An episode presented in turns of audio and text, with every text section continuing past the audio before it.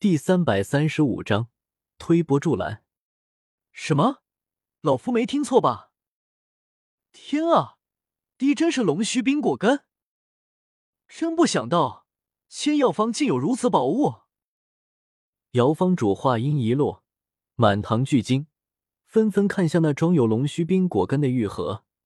我便只见一堆人的后背，颈项都伸得很长，仿佛好多鸭子被无形的手捏住了的，向上提着。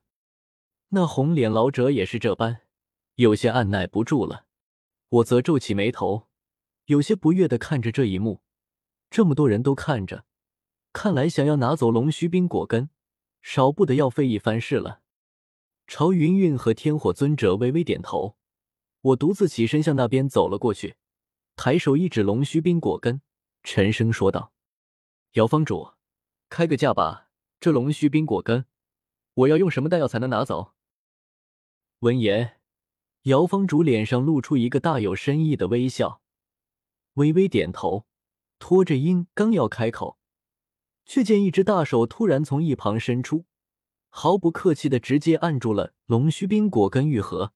淡淡的洪亮声音在大厅之中响起：“这枚龙须冰果根，老夫要了。”大厅之中突如其来的举动，令得不少人怔了下来。待将那伸手阻拦之人看得清楚之后，脸色皆是变幻的，有些精彩了起来。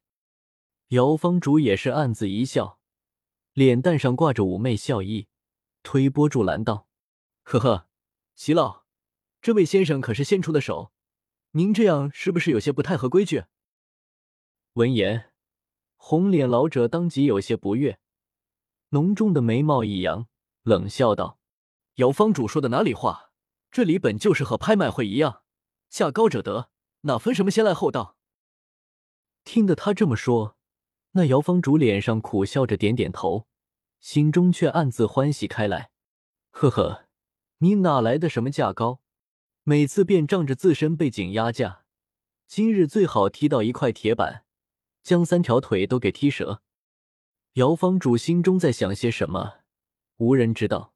红脸老者目光一移。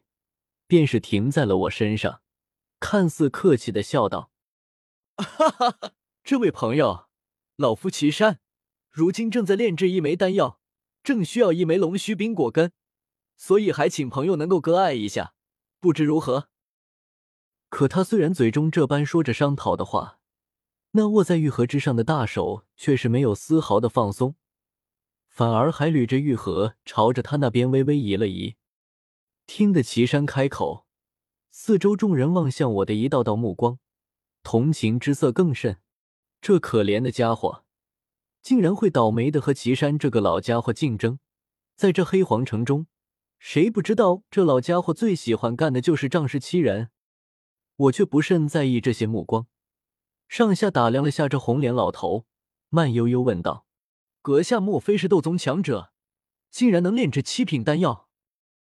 红脸老头顿时面色一滞，尴尬笑了笑，说道：“阁下说笑了，在下虽然是黑黄宗首席炼药师，也只是区区一个六品炼药师。”话虽如此，但他脸上却不见丝毫谦虚，反而高昂着头，为自己六品炼药师的身份颇为自得。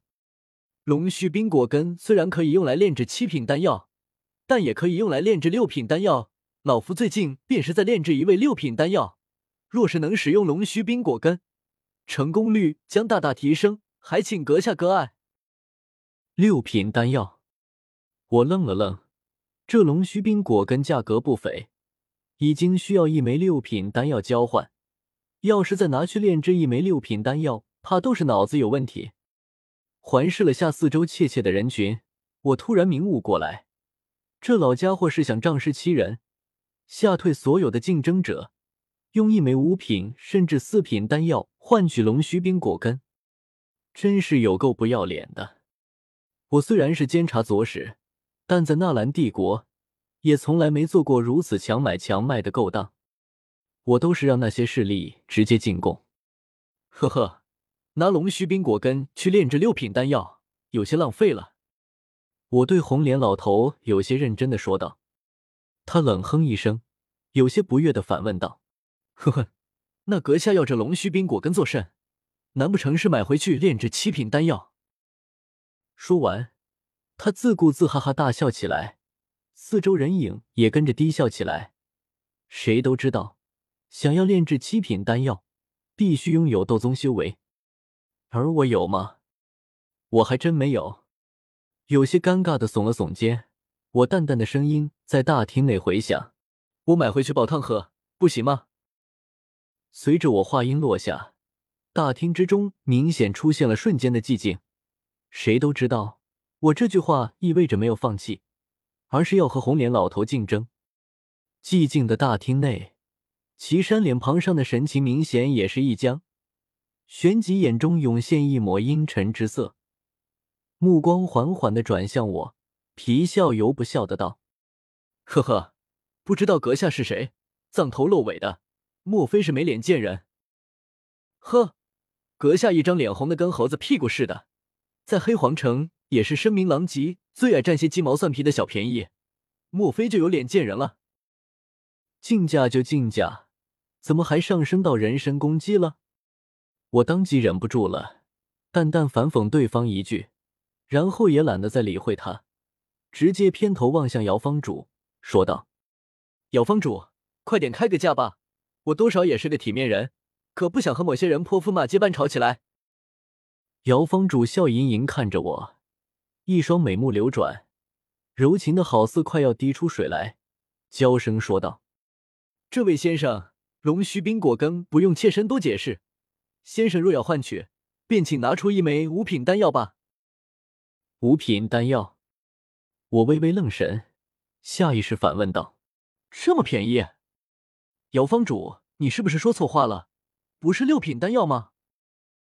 妾身当然不会说错，一枚五品丹药便能换取龙须冰果干。